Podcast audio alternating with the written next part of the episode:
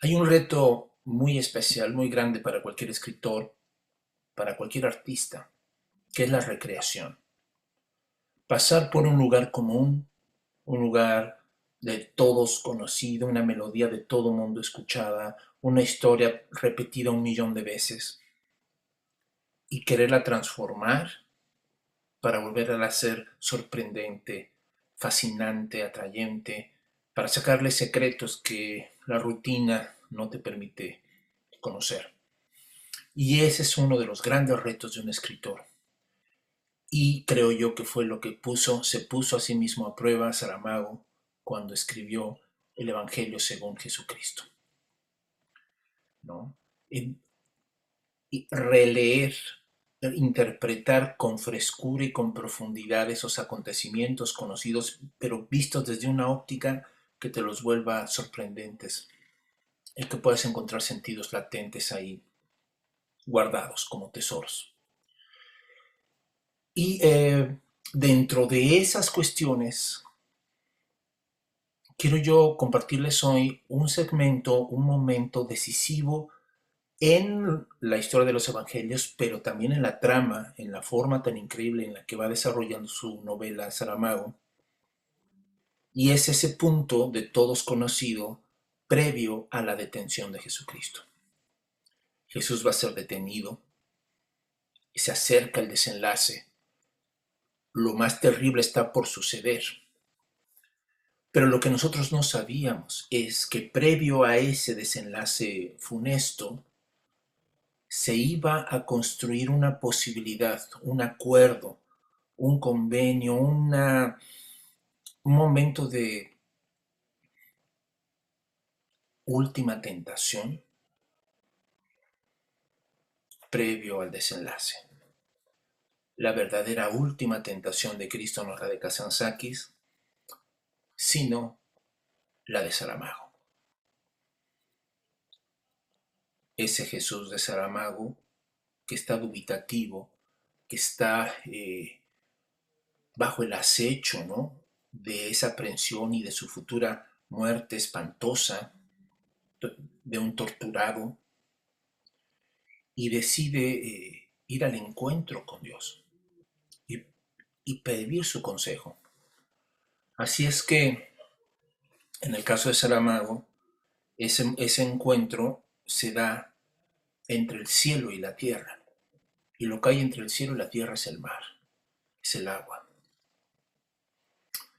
Y es allí donde Jesús, tomando una una pequeña embarcación, solo, deja a sus discípulos en la orilla del mundo y él decide ir a esa zona intermedia, esa zona de paso, de transición, de lo visible a lo invisible para encontrarse allí en esa zona con Dios. Cuenta Saramago que en ese momento, cuando él va avanzando en el mar de Galilea, se cubre de tinieblas una neblina espesa cubre, de tal forma que, como en uno de los salmos, nadie pueda ver la gloria desde lejos.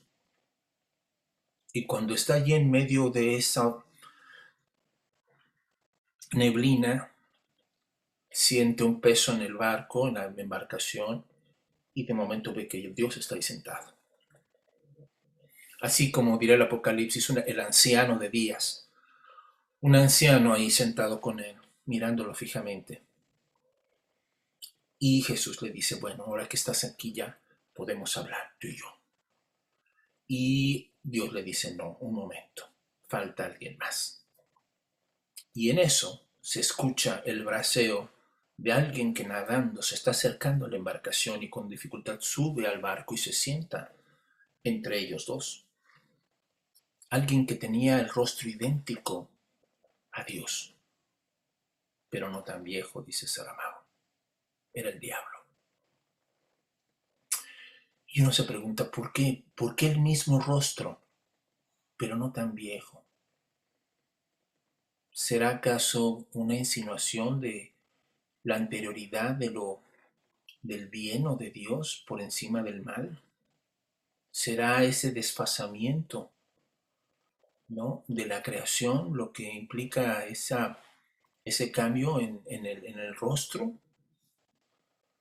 ¿O será simplemente que por oficio quien ha tenido que desgastarse más al paso de los milenios y de los siglos ha sido Dios mismo? Sea lo que ustedes consideren,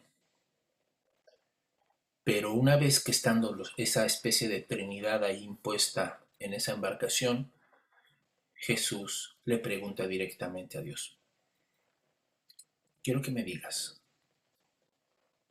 ¿por qué tengo que morir así? ¿Por qué tengo que morir de esa manera? Y Dios le contesta, Quiero que estés bien consciente que hasta este momento le dijo a Jesús, yo solo he sido el Dios de una tribu, de un grupo mínimo de personas en este planeta. Y yo quiero ser adorado por toda la humanidad. De suerte que tu muerte es el dispositivo que va a hacer que yo me vuelva el Dios universal que yo pueda ser adorado por todos, en todas partes del mundo, a través de tu muerte. Y bueno, pues eh, Jesús se quedó un poco sorprendido por esa... Eh, esto suena como a, egolatría inconmensurable. Y, eh, y, bueno, también es un, es, es un sentido crítico de Saramago de decir que la, la transición de, de, de, esta visión mucho más tribal o geográficamente acotada al Medio Oriente a través del cristianismo, que es una especie de mm, apéndice, por decirlo de alguna manera, del judaísmo, terminó universalizándose. O sea, los valores judeo eh, terminaron amplificándose vía la fe en, en ese Mesías, ¿no? Y entonces, bueno, Jesús eh, pasa a su siguiente pregunta como diciendo, bueno, pues ya, estaré o no estaré de acuerdo con tu decisión de querer ser adorados por todos a través de mi muerte, pero la pregunta es si sí va a valer la pena. La gente va a ser más feliz. Mi muerte va a hacer que mucha gente se realice y tenga una vida más plena. Y Dios le contesta, ¿de veras quieres saber eso? ¿Quieres saber cuál va a ser el futuro de la gente que cree en ti? ¿Quieres saber que de tus doce apóstoles lo que va a ser de ellos y cómo van a morir? ¿Cómo los van a perseguir? ¿Cómo los van a torturar? ¿Quieres saber que durante varias décadas muchos que digan creer en ti van a ser eh, excluidos, marginados, condicionados, amenazados, algunos asesinados? Y quieres saber también que después de ciertos siglos este grupo minoritario va a tomar una fuerza por otro tipo de instancias políticas y económicas y de ser perseguidos se van a convertir en perseguidores. Y van a crear instrumentos de tortura y de persecución ideológica, religiosa, que en tu nombre se va a conquistar pueblos enteros para llevarles la buena nueva del Evangelio y al mismo tiempo expropiar, destruir exterminar sus culturas? Porque eso es lo que va a pasar. Pues ese Jesús quedó sorprendido por la rudeza de esa mirada en el tiempo que la omnisciencia divina le hacía posible a, eh, a Dios mostrar ¿no? el panorama de lo que será. Es decir, pareciera que el cristianismo no iba a ser la religión del fin de la violencia, del fin del sacrificio, como diría René Girard, sino justo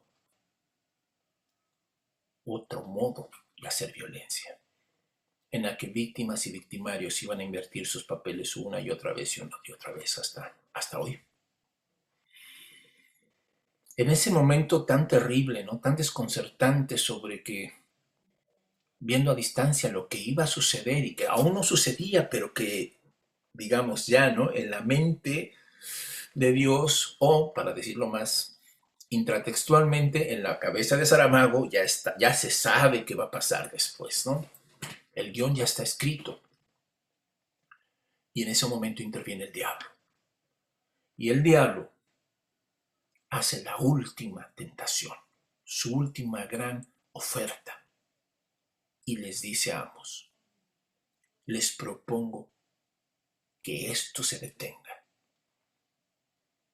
que no sea necesario más muertes y más dolor y más sufrimiento en nombre de Dios. Y solo hay una forma, y esa forma consiste en que Dios mismo perdone el mal. Y no haya necesidad de sacrificios, ni de muertes, ni de persecuciones, ni de todo lo que va a seguir en la historia. Así es que Dios le dice, el diablo le dice a Dios, perdóname, y en este mismo momento la historia termina. Ni Jesús tendrá necesidad de morir.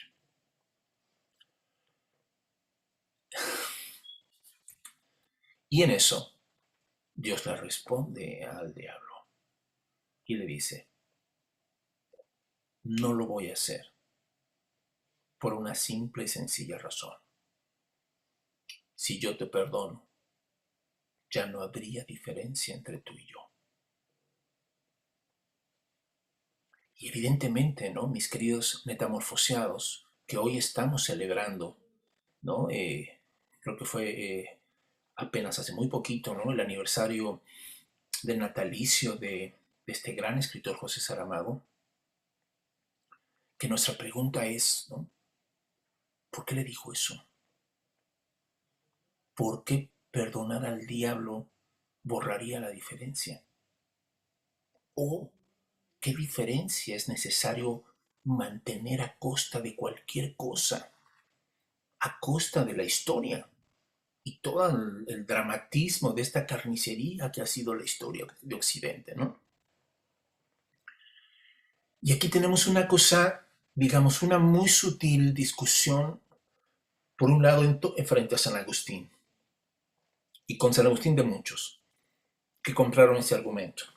El argumento de antimaniqueo, diría San Agustín, de creer que hay dos principios que existen eh, y que hacen del, de digamos, del conflicto la esencia de todas las cosas.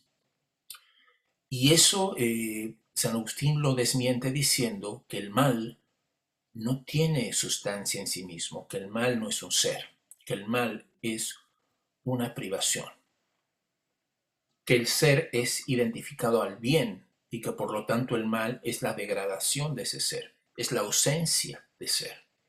Así como la enfermedad es ausencia de salud o las tinieblas son ausencia de luz sin una entidad propia.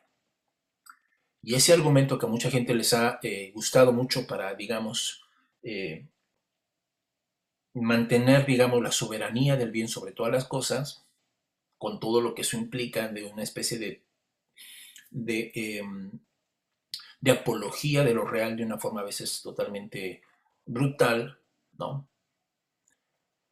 Saramago hace con este diablo, con esta oferta, con esta tentación y con la respuesta de Dios, una sutil diferencia. Una sutil diferencia bastante, de que da mucho que pensar.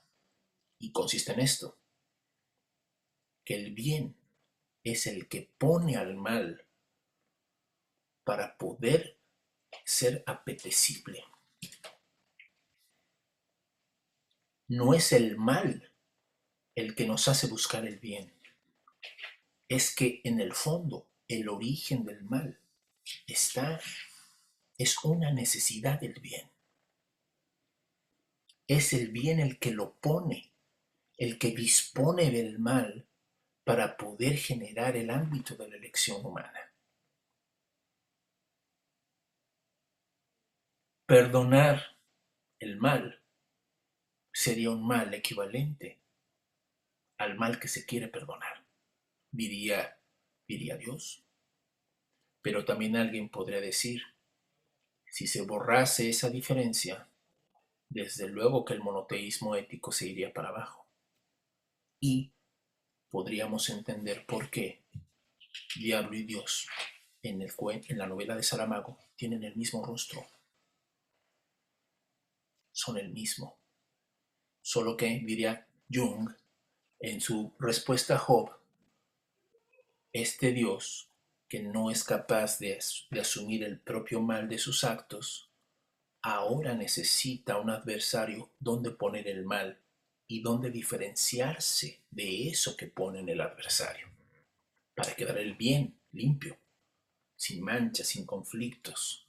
Conflicto es afuera, no dentro. Fascinante, ¿no les parece?